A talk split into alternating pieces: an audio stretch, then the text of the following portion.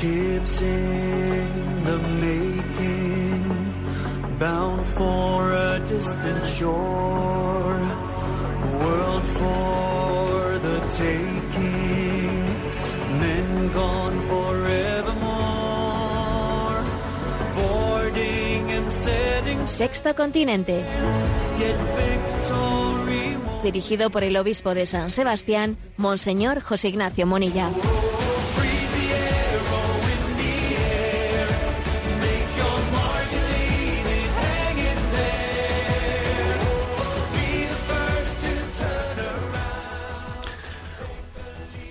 Un cordial saludo a todos los oyentes de Radio María. Un día más, con la gracia del Señor, nos disponemos a realizar este programa llamado Sexto Continente, que realizamos diariamente de 8 a 9 de la mañana en directo, una hora menos, en las Islas Canarias. Hoy es 21 de septiembre y es la fiesta de San Mateo. Y os voy a compartir que siempre que llega este día, yo me acuerdo de un lugar entrañable que ojalá no podáis visitar cuando pasen estos días complicados, cuando en alguna ocasión visitemos Roma, os invito a que vayáis a la iglesia de San Luis de los Franceses, allí en el casco histórico del centro de Roma, y allí, en una de las capillas laterales, veáis que se conserva el cuadro de Caravaggio de la vocación de San Mateo, un cuadro maravilloso un cuadro al que también el Papa solía acudir a visitar cuando venía desde Buenos Aires y allí buscaba un refugio para ver aquella escena en la que el Señor entra y dirige su dedo apuntándole a Mateo, diciendo, sí, tú, Mateo, levántate de esa mesa de recaudador de impuestos. Mm, Sí, mm, me estoy refiriendo a ti. Te elijo a ti, te elijo a ti y de ahí no viene esa expresión que, que Beda el Venerable la utilizó en uno de sus sermones y que eh, el Papa Francisco pues en su ya en su lema episcopal la eligió como propia, ¿no? Miserando azque eligiendo, es decir, y teniendo misericordia de él le eligió. Jesús tiene misericordia de Mateo y le elige pero ese ir a ese lugar, ese, ese refugiarnos ante ese cuadro de Caravaggio de la vocación de San Mateo, os invito a que lo hagáis en algún rato de oración y que cada uno de nosotros se sienta impactado, se sienta anodado, se sienta conmovido de decir, pero Señor, pero ¿cómo te has fijado en mí? ¿Cómo me has dicho tú deja la mesa de impuestos, ven y sígueme, porque cada uno de nosotros, no lo dudéis, formamos parte de esa elección del Señor. Y en ese cuadro de Caravaggio se ve un rostro de, Ma de Mateo que no termina de creérselo, que dice, pero cómo, pero cómo me está apuntando a mí, no será alguno que esté detrás mío y yo y yo no soy y yo me estoy equivocando, no, no, es a ti, Mateo, es a ti. Es a ti, Luis, es a ti, Mari Carmen, es José Ignacio, ¿no? Es, es, un día hermoso este de San Mateo, porque a mí me viene esa, esa escena de la vocación de Mateo en la que él se quedaría perplejo, perplejo, conmovido de que Jesús se hubiese fijado en él. Bueno, pues nos acordamos de ese lema, de ese lema del pontificado y del episcopado de el Papa Francisco, Misera, miserando azque eligiendo, tuvo misericordia y le eligió. Y le eligió teniendo misericordia de él. Eso que nos quede claro que acontece en la vida de cada uno de nosotros. Sexto Continente es un programa que tiene interacción con los que sois usuarios de Twitter y de Instagram a través de la cuenta arroba obispo munilla, con los que sois usuarios de, Facebook a través del muro que lleva mi nombre personal, José Ignacio Munilla. Recuerdo, como siempre hago, que hay una página web multimedia www.enticonfio.org en la que tenéis entrelazados todos los recursos que se, van generando. Y ahora, en primer lugar, hoy, hoy eh, daremos un espacio especial a la atención de las preguntas de los oyentes, pero vamos a los aforismos de Chesterton, porque hoy nos toca también un aforismo muy interesante.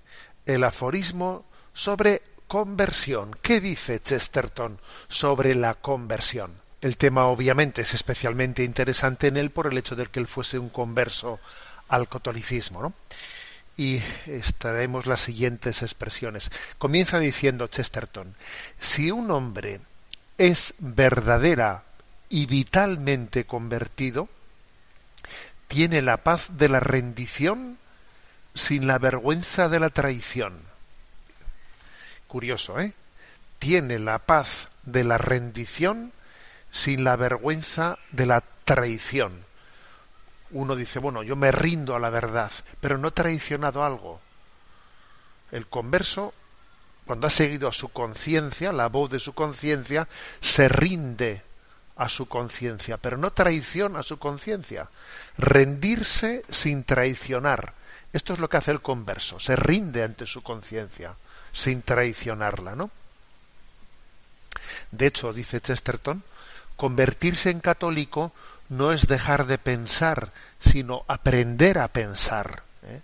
Porque si algo tiene como propio y específico, ¿no? Pues el catolicismo, pues es ese diálogo entre fe y razón que le hizo tanto bien, ¿eh? tanto bien a Chesterton. ¿eh? Incluso le añade, con la conversión no termina la formación, sino que comienza. Sea, a ver, uno se ha ha buscado la verdad hasta convertirse, pero una vez que se ha convertido, ya, ya no, no, no, cabe decir, bueno, ya no tengo nada más que conocer, no, no, porque cuanto más conoces, más deseo tienes de conocer, ¿no? Entonces, fijaros ahora lo que dice Chesterton con respecto a la conversión hacia una religión como fue para él la religión católica, que le resultaba exigente, ¿eh? exigente, ¿no? Y que de alguna manera le denunciaba en sus, en sus errores, ¿no?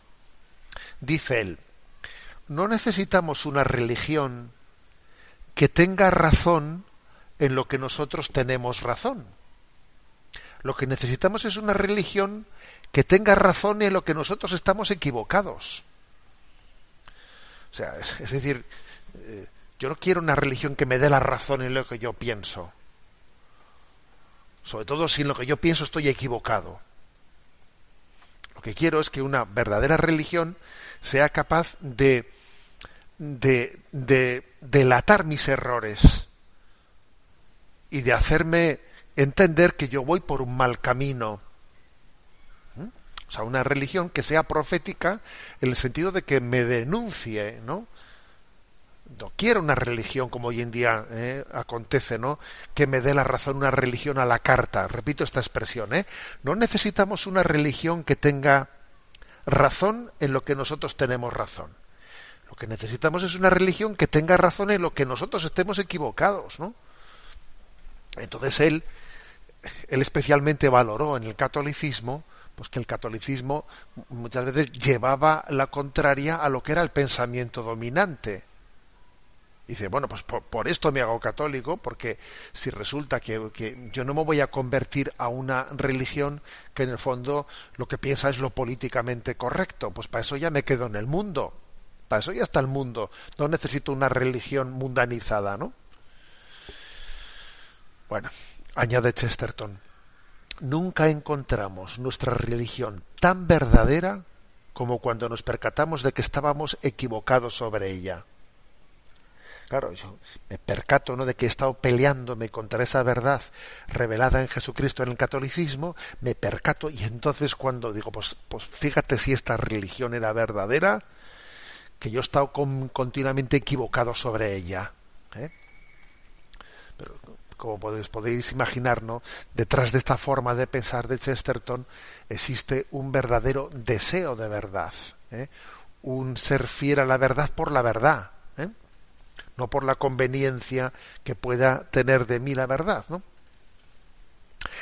Y luego, por otra parte, Chesterton añade, eh, añade el hecho de que, bueno, también existen muchísimas personas que básicamente, bueno, están, eh, profesan una, eh, profesan la religión católica, pero están, eh, están faltos de una conversión, porque no se han quedado con la cáscara, se han quedado con lo anecdótico y no han llegado a la esencia. Y entonces están, están pendientes de descubrir que eso que ellos creen que creen, en el fondo es un tesoro del cual todavía no se han percatado, ¿no? Y dice Chesterton la siguiente expresión. Una mayoría de la gente seguirá observando costumbres que no pueden explicar y celebrará la Navidad y mantendrá los regalos y las felicitaciones y algún día se despertarán y descubrirán por qué. ¿Por qué celebramos la, Navidad? ¿Por qué hacemos esos regalos? ¿no? Puede haber muchas personas que de una manera autómata ¿no? Eh, celebren ¿no? Determinadas, eh, determinadas fiestas religiosas, pero sin percatarse. Y un día despiertan y se dan cuenta del gran misterio que pues que toda digamos esa cultura cristiana estaba preservando y uno se había quedado con la cultura o con las tradiciones culturales cristianas pero no se había percatado del tesoro y a veces claro a veces la conversión consiste no en cambiar de religión, como hizo Chesterton, ¿no? haciéndose católico, sino en percatarse del tesoro que tenemos dentro, que, paradójicamente no podemos estar años y años teniendo un tesoro en casa sin haberlo descubierto, ¿no? sin conmovernos delante de él. Y luego, por último, Chesterton añade, añade la responsabilidad que tenemos de que hacia los conversos porque cuando un converso ha tenido pues una auténtica batalla interior no una batalla hasta llegar a descubrir la la veracidad de la fe católica hasta romper con muchas cosas en su, en su vida que ha tenido que romper para dar ese paso a la conversión que le ha supuesto pues eh, sangre, sudor y lágrimas porque no hay conversión que no suponga un dolor de parto, ¿no? Una ruptura con muchas cosas, ¿no? Bueno, y cuando una, pues, un converso para nosotros tiene que ser eh, pues un regalo de Dios hacia el cual sintamos una gran responsabilidad, porque fijaros eh, qué paradoja puede ser que un converso que ha tenido que romper con todo para, para, pues, para elegir ¿no? ese tesoro escondido, observe que los que estamos dentro pues igual tenemos una falta de sensibilidad, una falta de, de conciencia, pues que le escandaliza, que le podemos escandalizar, ¿no? Dice la siguiente expresión Chesterton, por el bien del converso, no hay que olvidar que una palabra necia desde dentro de la iglesia hace más daño que cien mil palabras necias desde fuera. Oye, mira, que un converso, él, está acostumbrado a escuchar muchas necedades fuera de la iglesia, pero que las escuche dentro de la iglesia, eso es muy gordo. Es muy gordo decir, oye, que este ha tenido todo un proceso de dejarlo todo por Cristo y qué pecado tan grande, qué irresponsabilidad puede ser la de que los, la de aquella, de la que los, los que estamos en casa, los que se supone que tendríamos que valorar aquello que él ha descubierto, recién ha descubierto, pues eso no, pues seamos, estemos mundanizados, estemos secularizados, ¿no? Eso es un, un pecado muy grande, ¿no? Muchas veces un, bien, un bien importante que podemos hacer en nuestra vida es el bien de decir, Señor, de pedirle a Dios humildemente que no seamos motivo de escándalo para nadie, que no seamos motivo eh, de mal ejemplo, de mal testimonio, que por nuestra culpa nadie sea parte de Dios, ¿no? Y ojalá gracias a nuestro testimonio de vida hacia nuestra por, porque Dios se pueda servir de, un testimonio de una palabra podamos ser instrumento de que alguien se convierta. No habremos hecho nada más importante en esta vida que ayudar a la conversión de alguien no eso será un regalazo. Igual algún oyente ahora mismo está diciendo pues mira pues yo en mi caso concreto hay alguna persona en mi vida que pudo eh, que pudo servirse de de mi testimonio de que yo pasaba por allá para que ella llegase a la conversión y será tu mayor título de gloria ¿eh? cuando nos presentemos delante de Dios. Ahora eso sí, ¿no? siendo muy conscientes de la, de la gran responsabilidad que tenemos en, en ser instrumentos de conversión y no instrumentos de escándalo hacia los demás. Bien, tenemos un pequeño descanso musical y os voy a poner una, una canción que llevamos ya tiempo sin escucharla, que es de un grupo de un grupo donostiarra, Egun Sentía, Egun Sentía, que significa amanecer.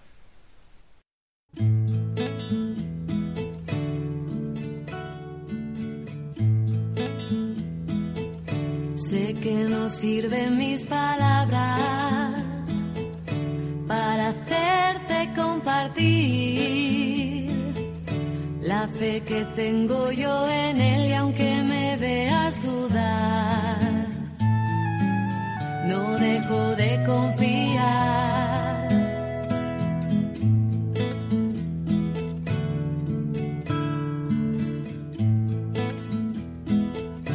De poco sirven mis palabras si mis actos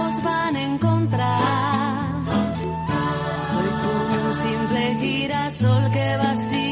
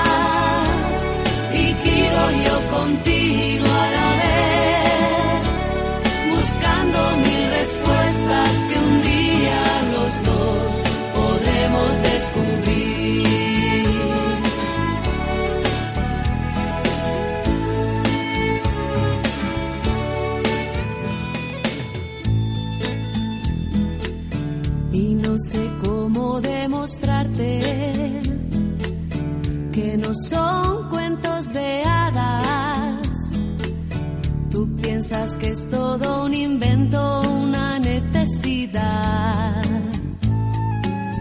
Por miedo a nuestra soledad. Pero me hace sentirme bien que te cuestiones los porqués.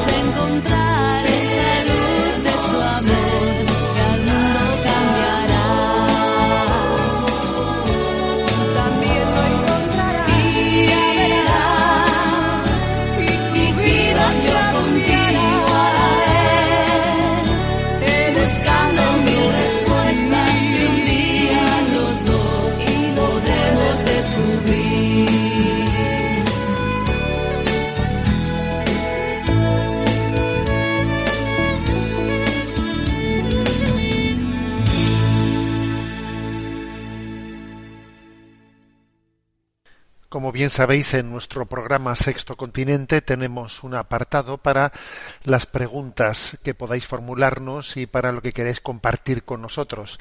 Hay un correo electrónico que es sextocontinente@radiomaria.es al que podéis hacer llegar vuestras preguntas y aportaciones. Y a Mónica, que está en la emisora, le pedimos que nos presente las seleccionadas.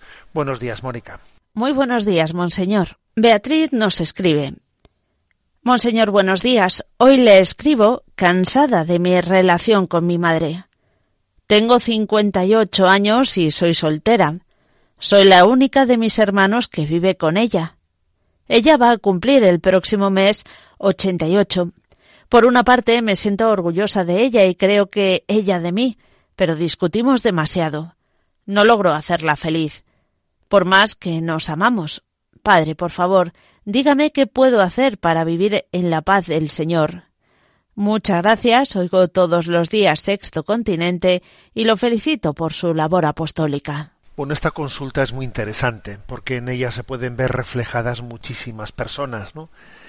porque manifiesta esa paradoja que acontece que bueno con las personas a las que más amamos que viven muy cerca de nosotros pues vivimos también el drama a veces el drama de que nos hacemos sufrir mutuamente eh, quizás eh, allí donde tenemos plena confianza, pues al mismo tiempo esa confianza nos lleva a sacar también lo más amargo de nosotros mismos.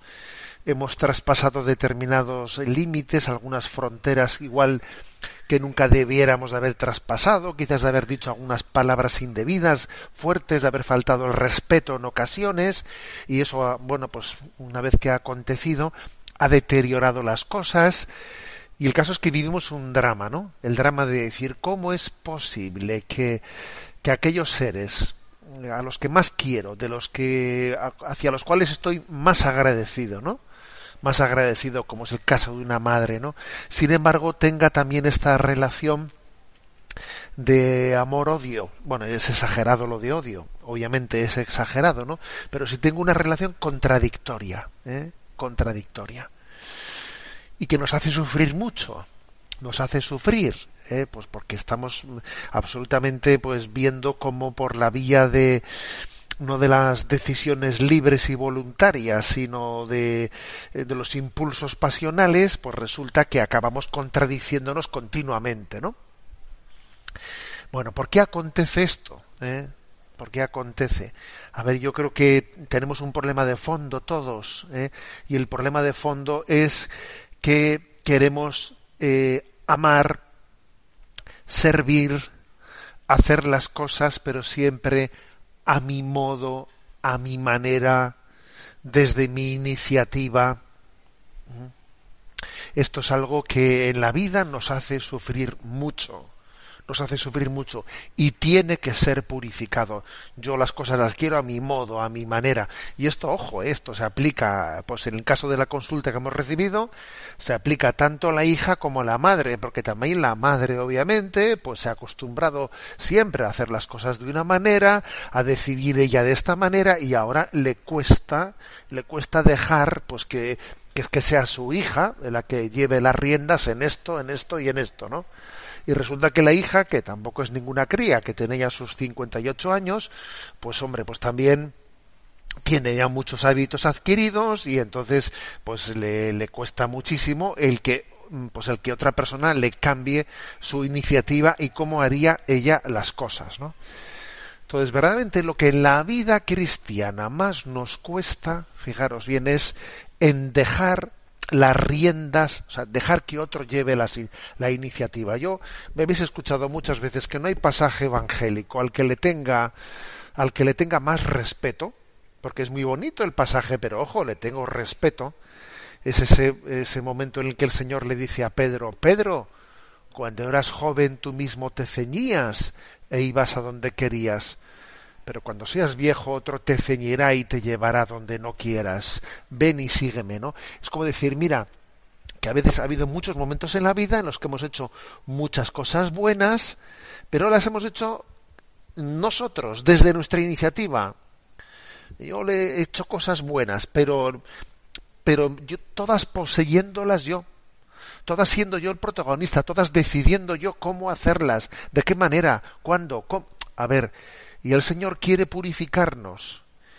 Y para eso no hay mejor oportunidad para, para purificarnos que pues permitir que en la convivencia de nuestra vida pues, pues uno tenga que ceder la iniciativa a otra persona eh, y no hacer de cuestiones secundarias de que yo esto me gustaría hacerlo así y me gustaría pero, pero si, si en eso no nos va la vida no no nos va la vida o sea, no hacer de cuestiones secundarias lo, lo esencial. No permitir que las cuestiones que son secundarias estén ocupando en nosotros pues el, el, meollo de nuestro corazón. No permitir tal cosas, ¿no? Relativizar, relativizar, que en el fondo es dejar que otros lleven las riendas, dejar que otros lleven las riendas, ¿no? Y concentrar nuestras energías, nuestra, nuestras fuerzas, nuestras estrategias en lo esencial, que no nos quiten lo esencial, ¿no? De, a ver, de cómo organizamos nuestra convivencia en casa, dándole la importancia a, lo, a, esto y a esto y a esto, que es en lo que no se debe, en lo que no debemos de ceder. En esto otro, en cómo pondría esto, en que eh, yo pondría, eh, pues, las cosas de una manera en el salón, tú las pondrías de otra, tú organizarías esto. Todo eso es absolutamente relativo. Y lo malo es que cuando dogmatizamos lo relativo, luego relativizamos lo dogmático. ¿Mm? Cuando nos calentamos en exceso por cuestiones que son totalmente secundarias, luego las cosas importantes se nos pasan desapercibidas. Bueno, en resumen, ¿no? Yo creo que, este sufrimiento que expresa el oyente nos pasa a todos, pero yo creo que, que tenemos que ponernos en nuestra oración delante de Dios y decir, Señor, no voy a pretender yo llevar, poseer todas las cosas, poseer las formas, modos, no, voy a dejar las riendas, que tú lleves las riendas, porque dejarle a Dios que lleve las riendas de nuestra vida pasa por dejarlas en manos de otras personas. Bueno, pues creo que este es el ejercicio ¿no? de purificación interior. ¿eh? purificación interior, no permitiendo que el amor propio se esté poniendo, ¿no? se esté calentando en cuestiones que son totalmente eh, pues secundarias. ¿eh? sin permitir tal cosa, ¿no?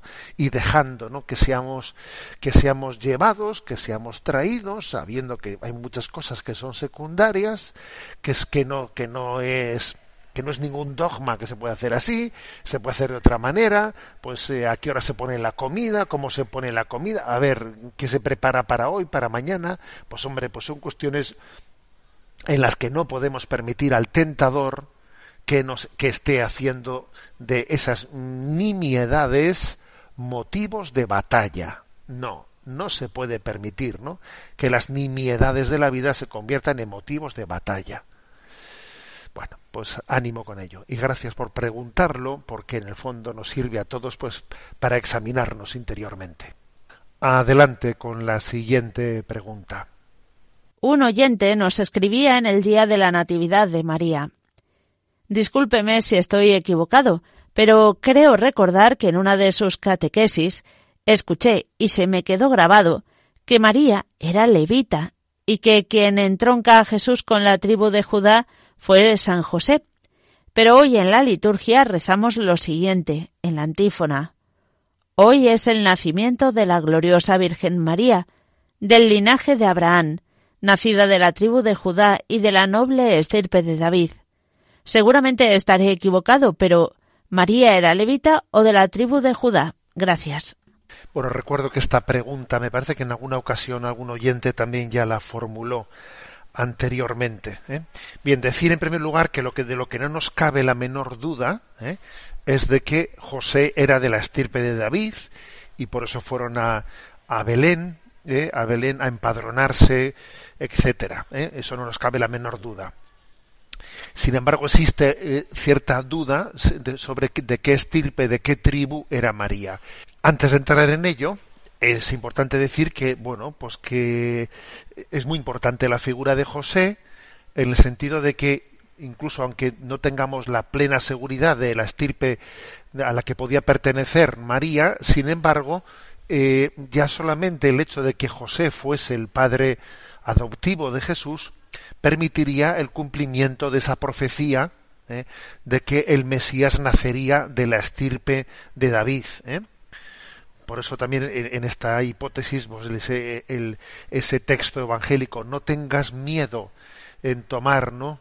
a María como esposa, porque porque el, el, niño que hay en sus entrañas es obra del Espíritu Santo y tú le pondrás por nombre. Es decir, José sería ¿no? el encargado de transmitirle, ¿no? transmitirle ese nombre desde esa autoridad de paterna paterna, aunque sea adoptiva en este caso. Bien, pero bueno, pero vamos a la, a la duda, mm, a la pregunta tal y como la oyente la formulaba. Bueno, y, de María, ¿qué sabemos? María, eh, mm, porque es verdad que solemos decir que María tenía descendencia de Aarón, era de la tribu levítica, eh, eso es fácil sacarlo a colación eh, a partir de que tenía su pariente Isabel y su pariente Isabel, pues tal y como nos dice Lucas 1.5, pues era de estirpe levítica, de estirpe sacerdotal. Luego mm, María tenía, tenía ciertamente ¿no? una ascendencia levítica, pero podía tenerla también davídica, porque es posible que alguien pudiera, eh, pues pudiera tener, eh, haber, haberse haberse casado o haber las familias pueden estar cruzadas, ¿no? Aunque es verdad que generalmente los judíos se casaban dentro de su propia tribu, no estaba prohibido que hubiese matrimonios también entre comillas mixtos, ¿no? De una tribu junto eh, vamos, una tribu, un esposo de una tribu con una esposa de otra tribu. Y bueno, pues según eh, la Sagrada Escritura, los textos canónicos no nos dan suficientes datos, pero a la luz a la luz de la tradición de los evangelios apócrifos, de lo que dijeron los padres apostólicos, ahí sí que se puede decir, se puede afirmar que María sí pertenecía a la estirpe davídica. Por ejemplo, el protoevangelio de Santiago afirma claramente que María es de la casa de David, lo afirma también San Ignacio de Antioquía en el siglo I, II, San Justino en el siglo II, San Agustín afirman que el María era de la tribu de la tribu de David, ¿no? E incluso la liturgia copta, eh, copta afirma claramente que los padres de la Virgen María eran Joaquín de la tribu de David y Ana de la tribu de, de Aarón por cierto, que también el Evangelio de María Valtorta, eh, que, hace esa especie de descripción de la vida de Jesús desde supuestas eh, revelaciones místicas, etcétera, también lo dice así, ¿eh? que Joaquín, los padres de María, ¿no? Joaquín era de la tribu de David y Ana era de la tribu de Aarón. Eh, esto, esto también permitiría entender cómo, por ejemplo, pues la oyente nos dice cómo existen algunas antífonas de la liturgia que, que, lo afirman, ¿no? Y es hermoso pensar que en Jesús se unen las dos descendencias, la ascendencia real y la ascendencia sacerdotal, ¿no? O sea, en Jesús se unirían dos linajes de destino mesiánico. El real, Jesús es, va a ser el rey, Cristo rey, y Jesús es, también de la descendencia sacerdotal. ¿eh? De esa descendencia es el, único y verdadero sacerdote, Cristo rey y Cristo sacerdote. Estaría perfectamente visualizado en esa doble descendencia de María, de la estirpe de David por parte de Joaquín su padre y de la estirpe de Aarón por parte de Ana su madre. Adelante con la siguiente pregunta. José Augusto desde Guatemala plantea Es un placer para mí dirigirme a usted, Monseñor. Sus enseñanzas son de gran ayuda en mi camino. En esta pequeña misiva le expongo varios casos para que me ayude a entender más a fondo la sabiduría de Dios. Primer caso, el propio. A grandes rasgos, tengo 42 años, con dos hijos de mi primer matrimonio, el sacramental, Después de diez años tuvimos problemas, acudimos con todo tipo de ayuda, fuera y dentro de la Iglesia. Después de cuatro años de luchar, no tuve ningún resultado con mi ex esposa, nos separamos.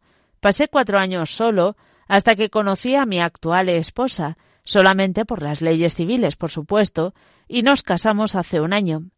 Ella también venía de una relación fallida, con cuarenta y dos años y un hijo. Estamos por proponer nuestras nulidades matrimoniales y poder recibir algún día el sacramento del matrimonio. Segundo caso, mi hermano mayor. Mi hermano, hombre de 44 años, casado sacramentalmente en 2010, decidió emigrar a los Estados Unidos y desde entonces está separado de su esposa. Ella no se quiere ir con él porque dice que no le gusta el país y él no se quiere regresar tienen una relación, en sus palabras, buena. Tercer caso, mi cuñada, mujer de 44 años, soltera, pero con una hija de 11 años que resultó de una relación que tuvo con un hombre casado.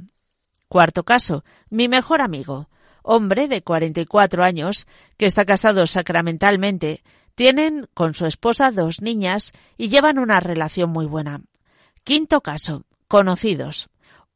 Pareja de aproximadamente 35 años que han vivido juntos ya por 10 años, con dos hijos, y que no quieren casarse ni por lo civil ni por la Iglesia. Aquí vienen mis preguntas. ¿Por qué de los cinco casos expuestos, el mío tiene que ser en el cual estamos condenados a vivir alejados de lo que los otros cuatro no les interesa? Y le estoy hablando de la comunión con el Señor, porque si en el segundo caso mi hermano puede tener la ventaja sobre mi caso y tener parejas de momento virtuales y al tiempo pasar a confesión y volver a recibir la comunión. ¿Por qué en el tercer caso, que es el de mi cuñada, que no está interesada en lo más mínimo de participar en la Iglesia y que cree que no cometió pecado alguno, puede comulgar solo por el hecho de ser soltera? Porque en el cuarto caso, que es el de mi amigo, que tiene una relación excelente, pero no están interesados en lo absoluto en participar en la Iglesia y van dos veces al año a misa por compromiso, pero por estar casados pueden comulgar. Ahora lo cierto es que cuando una pareja de divorciados aparece en la iglesia, con ganas de querer aprender, con ganas de querer participar, con ganas de querer hacer las cosas bien, son excluidos, tal vez hasta maltratados, y el resultado es que terminan saliendo. En mi caso, nosotros, con mi esposa, eh, tratamos de buscar del Señor todos los días y tratamos de ir a misa todos los domingos, de escuchar enseñanzas online o de su persona, y estamos unidos a un grupo de restauración de matrimonios todos los martes por la noche y aceptamos nuestra consecuencia a la hora de la comunión. Pero lo cierto es que nos sentimos como si fuéramos asesinos seriales, sin ninguna causa, solo por el hecho de no poder recibir la absolución, mientras que hasta un asesino en serie, válgame la redundancia, se arrepiente de sus muertes y recibe la absolución y comunión. Le agradezco de antemano su tiempo y sus comentarios. Que el Señor Jesús le siga dando esa sabiduría con que toca los temas y le dé la fuerza de seguir su ministerio para la gloria de Dios. Le saluda a su amigo desde Guatemala. Bendiciones. Bueno, en primer lugar me alegro mucho de que tengamos eh, la libertad y la confianza de hablar así. Me refiero poniendo las cosas encima de la mesa y sin edulcorarlas porque es una manera de poder ser ayudado, ¿no? Cuando uno muestra claramente su herida, pues entonces también da pie a que se pueda abordar las cuestiones, ¿no? Bueno, vamos a ver, yo, yo creo que, que esa tentación ¿eh? que tiene pues quien nos ha hecho esta consulta de sentirse excluido, maltratado, a ver, a ver si es verdad eso o eso es una tentación. ¿eh? Yo me parece que pues que la Iglesia nos dice que a las que a las eh, eh, a las parejas que están en situación irregular, pues como es el caso, ¿no? Eh, hay que saberles acoger, que, te, que encuentran que aunque no puedan estar en una situación de, de recibir plena, de recibir los, los sacramentos, sin embargo encuentren en la Iglesia un lugar de acogida para ir teniendo un itinerario de sanación y de regularización, ¿no? Y de descubrir la voluntad de Dios en su vida. Entonces, si en una parroquia no fuesen acogidos, pues entonces ciertamente podrían eh, de quejarse y sentirse maltratados y excluidos, pero no me parece que sea el caso, eh, porque incluso dice que que tienen ese grupo de matrimonios los martes, un grupo de matrimonios de restauración matrimonial en los que están en estas situaciones, o sea, bendita parroquia en la que en la que tienen esa acogida y tienen ese acompañamiento, ¿no? Con lo cual, a ver, yo en primer lugar diría, eh, cuidado con la tentación un poco del victimismo, ¿eh? porque es porque existe esa tentación, existe, ¿no? El maligno quiere que no veamos lo positivo y nos quiere centrar, jo, yo parezco aquí un asesino en serie.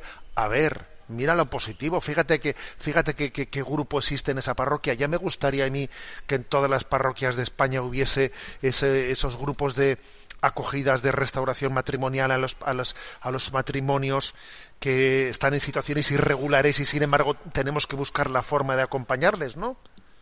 Y de hecho el hecho, el hecho de que viváis intensamente bueno, pues muchas charlas formativas, etcétera. A ver, es un pequeño milagro, es un pequeño milagro que en medio de una situación que podía haber sido pues utilizada por el maligno para que vosotros os alejaseis completamente de todo, sin embargo, mantengáis mantengáis el norte diciendo no no no queremos formarnos queremos queremos ir en camino de sanación entonces yo creo que hay que eh, o sea en esta situación no hay que permitir una lectura eh, negativa victimista. No ¿Eh? o sea porque es que bendito sea Dios no que, ahí hay, que, estáis en el buen camino en medio de una situación en la que lo previsible, ¿eh? lo pronosticable, hubiese sido lo contrario. Luego, luego nada de victimismo, sino una valoración, ¿eh? una valoración en la que demos gracias a Dios por haber obtenido una ayuda, un acompañamiento. Bueno, Segundo lugar, yo eh, todas esas comparativas con mi cuñado, con mi hermano, con el otro, estos pueden comulgar y sin embargo no quieren y yo que quiero no puedo. A ver, mm, es que eso de compararse con los demás, eso no, eso no nace de buen espíritu. No nace de buen espíritu. ¿eh? O sea, es muy estar mirando a los demás y sentir celo, sentir envidia, sentir que no, que cada uno de nosotros tiene que estar no mirando a la derecha y a la izquierda, sino mirando adelante y mirando arriba. ¿eh? Me habéis escuchado en más de una ocasión que a veces tenemos tortícolis espiritual de tanto mirar a la derecha y a la izquierda y compararnos con los demás. Mm, cada caso es único y irrepetible y todos esos casos pues habrá que rogar por ellos que porque cada uno de esos otros casos tienen su su qué, tienen su qué, pero ahora a nosotros no nos importa ese qué, ¿eh? Ese qué. Yo me acuerdo también de ese pasaje en el que en Juan 21, ¿no? Y cuando cuando Pedro le pide al Señor, ¿no? Pues explicaciones y ese Juan y, Jesús le dice, si yo quiero que se quede conmigo a ti, ¿a ti qué? ¿A ti qué? Tú, tú a lo tuyo, ¿eh? Tú a lo tuyo. O sea, no creo que sea bueno, ¿no? El, el estarse comparando con los demás, sino entender que lo único importante en esta vida es cuál es la voluntad de Dios hacia nosotros o sea, ¿qué, espera, qué quiere el Señor de nosotros? Y obviamente la Iglesia tiene que ser fiel, tiene que ser fiel a la doctrina que ha recibido, en la que el matrimonio, si, es si ha sido verdadero y auténtico, es indisoluble y, no puede y no puede dar la espalda a esa palabra de Cristo, y al mismo tiempo también está llamado a acoger a todos y a cada uno en la situación en la que está. ¿Cómo se solventará ese asunto? Bueno, pues vamos a verlo, vamos a verlo, pero con paciencia y perseverancia y humildad, y Dios bendecirá vuestra humildad. Y en vez de rebotaros, en vez de dejaros llevar, ¿no? Pues de, de, una, de una lectura victimista, ideologizada de que la Iglesia tiene que cambiar la doctrina del divorcio. A ver, a ver, a ver, a ver. En vez de dejarse llevar de esas tentaciones, humildad, humildad, humildad y acompañamiento y bendito grupo matrimonial que habéis encontrado para llevar adelante ese grupo, ¿no? Nada de compararnos con los demás. Compararnos con la palabra de Dios, dejarnos cotejar por la palabra de Dios, no cotejarse con, las, eh, con los ejemplos de los demás. Nosotros nos cotejamos con el ejemplo de los santos, de los santos y de la palabra de Dios, que es luz en nuestra vida. Y Dios irá haciendo luz, y, Dios os irá abriendo caminos que ahora, eh, que ahora, pues todavía quizás, pues, pues, pues, pues necesitáis madurar más y fortalecer más. ¿eh? Bueno, pues como veis, pues, como la pregunta ha sido ¿eh? a corazón abierto, y os felicito por, por, por, hablar así a corazón abierto, pues también yo ¿eh? me da pie para responder así a corazón abierto damos paso a una última consulta. Gonzalo plantea lo siguiente. Quería consultarle algo de índole bioético. Resulta que soy biólogo y trabajo en un centro de investigación público. Mi trabajo consiste en análisis de datos biológicos mediante técnicas estadísticas utilizando ordenadores. En distintas ocasiones, gente que trabaja en el laboratorio me da los datos de sus experimentos y yo me encargo de su análisis, en muchas ocasiones, sin conocer los detalles de los experimentos al 100%, que se me escapan de mi especialidad. Previamente trabajé en otro centro de investigación, en este caso de una compañía farmacéutica. Allí realizaba un trabajo similar de análisis de datos. Trabajando allí supe que algunos experimentos utilizaban una línea celular, la HEK293, que parecía provenir de un feto abortado. Sin embargo, no sabía si era de un aborto voluntario o involuntario. Esto me creó un problema de conciencia al considerar que podía estar analizando datos de experimentos realizados con una línea celular que pudiera derivarse de un aborto voluntario. Entiendo que si fuera de un aborto involuntario y los padres hubieran consentido su utilización, no habría problemas éticos. Intentando saber qué hacer, le consulté en confesión a mi párroco, que fue biólogo experimental antes que sacerdote. Él me dijo que no era posible que se estuviera utilizando una línea celular derivada de un aborto, puesto que los restos son eliminados. Sin embargo, a través de colegas católicos, he llegado posteriormente a saber que dicha línea celular deriva de un feto abortado voluntariamente. En mi trabajo actual no había vuelto a encontrarme con este problema. Sin embargo, recientemente me pasaron un manuscrito para publicación en una revista científica, en el que yo aparezco como coautor. En dicho trabajo aparecen unos análisis que yo hice. Además, la gente experimental con la que colaboré hizo posteriormente unos experimentos con la línea celular HEK 293 que añadieron al artículo. Yo no analicé estos últimos datos, pero me preocupa que mi nombre aparezca en un artículo científico que utiliza esta línea celular. No sé cómo actuar mejor en este caso. ¿Qué cree que es mejor hacer? Había pensado bien pedir que quitaran mi nombre de la lista de autores, bien que en la especificación de las contribuciones de los distintos autores se dijera que yo había colaborado en el análisis de la parte que no emplea la línea celular.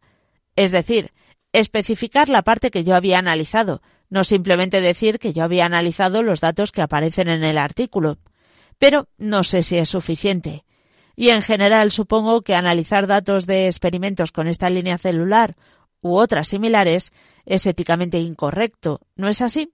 ¿Debería aplicar algún tipo de objeción de conciencia en estos casos? Le agradecería que me ayudara a proceder de la mejor manera posible. Muchas gracias. En primer lugar, eh, constatar eh, la existencia de cristianos que en medio de esta situación difícil en la que la sociedad se construye pues bajo sobreestructuras de pecado, ¿no? Y es muy difícil pues que uno cuando vive en medio del mundo no, no entre también en terrenos de incoherencias en el que se ve haciéndose cómplice de cosas que son contrarias a su conciencia, sin embargo, hay cristianos que dicen, pues yo no pienso, no, no quiero, ¿no? hacerme cómplice de una sociedad construida eh, de espaldas, ¿no? A, a una ley, a una ley de Dios que en el fondo es una ley natural y entonces disciernen, luchan. O sea, eso es muy maravilloso, ¿no? Hace poco, por ejemplo, me llegaba la noticia de que una em, pues una firma católica llamada Altun pues ha, recibido un reconocimiento como empresa social eh, pues por el hecho, fijaros, ¿no? Por el hecho de haberse esforzado en decir, a ver, nosotros queremos poder ofrecer a aquellos que quieran tener pues unas inversiones inversiones con su dinero, pues que puedan discernir dónde hacerlo en empresas conforme a sus criterios éticos católicos. O sea, no tener, ¿no? No tener la incertidumbre de dónde se estará invirtiendo mi dinero. ¿Qué, es, qué estarán haciendo con mi dinero? Igual lo están, lo están destinando para en empresas, ¿no? Del que yo soy totalmente inconsciente que son con finalidades contrarias a mis propios criterios éticos. Entonces, por ejemplo, ¿no? Pues el hecho de que haya haya católicos que digan vamos a poner en marcha pues una iniciativa para invertir de forma coherente con la doctrina social católica. Eso es una maravilla. ¿eh? Y también existen asociaciones de farmacéuticos, de, de médicos católicos, etcétera, que se asocian se asocian para, para ser, para poder defender su derecho a la objeción de conciencia en muchas cosas, ¿no? Bueno, entonces creo que también hoy en día los católicos, eh, pues en el mundo de la, de la biología, en el mundo de farmacológico, en el mundo médico, en el mundo de las inversiones, tenemos que asociarnos para ayudarnos a, a mantenernos coherentes con nuestros principios, ¿no?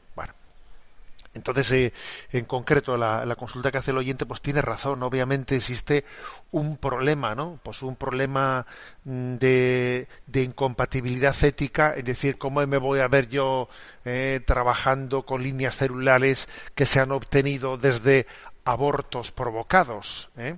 abortos provocados, porque obviamente no es lo mismo que se pueda experimentar desde un cadáver, ¿eh? Desde un cadáver que al que se ha dado eh, permiso, bien sea él o sus familiares, para poder desde él hacer una experimentación científica, que se utilice pues el cadáver de alguien que ha sido exterminado, que es el caso de un aborto. Imaginaros lo que sería, por ejemplo, que se utilizase el cadáver de una persona a la que se le ha aplicado la pena de muerte y ahora, después de que le hemos matado, pues utilizamos su cadáver para experimentar. Pues sería inmoral sería inmoral porque no porque obviamente la procedencia de las cosas pues tiene tiene una eh, pues un, elemento importante no en el discernimiento ético.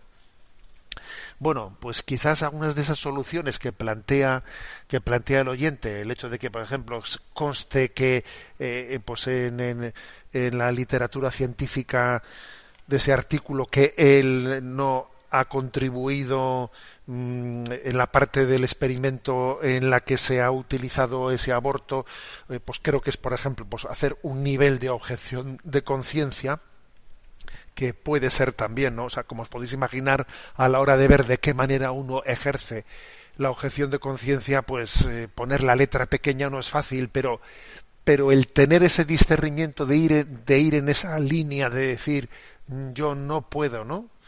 No puedo asumir de, determinados eh, determinados presupuestos como el hecho de que existan, ¿no? En la experimentación se esté utilizando ¿eh? partes de cuerpos de, cuerpos humanos de niños que han sido abortados, me parece que esa resistencia ética es señal de que estamos vivos, señal de que estamos vivos, yo creo. ¿eh? Y, lo contrario, el pasar por el aro, el, el, decir si esto ya no hay que lo cambie, si esto es así, pues es señal de que, de que vamos poco a poco hacia, hacia una mundanización que mata, que mata nuestra alma, ¿no? Luego, bendita resistencia del alma cristiana que tiene esa santa rebeldía, ¿no? De no conformarse con la inmoralidad de este mundo. Tenemos el tiempo cumplido. Me despido con la bendición de Dios Todopoderoso. Padre, Hijo y Espíritu Santo. Alabado sea Jesucristo.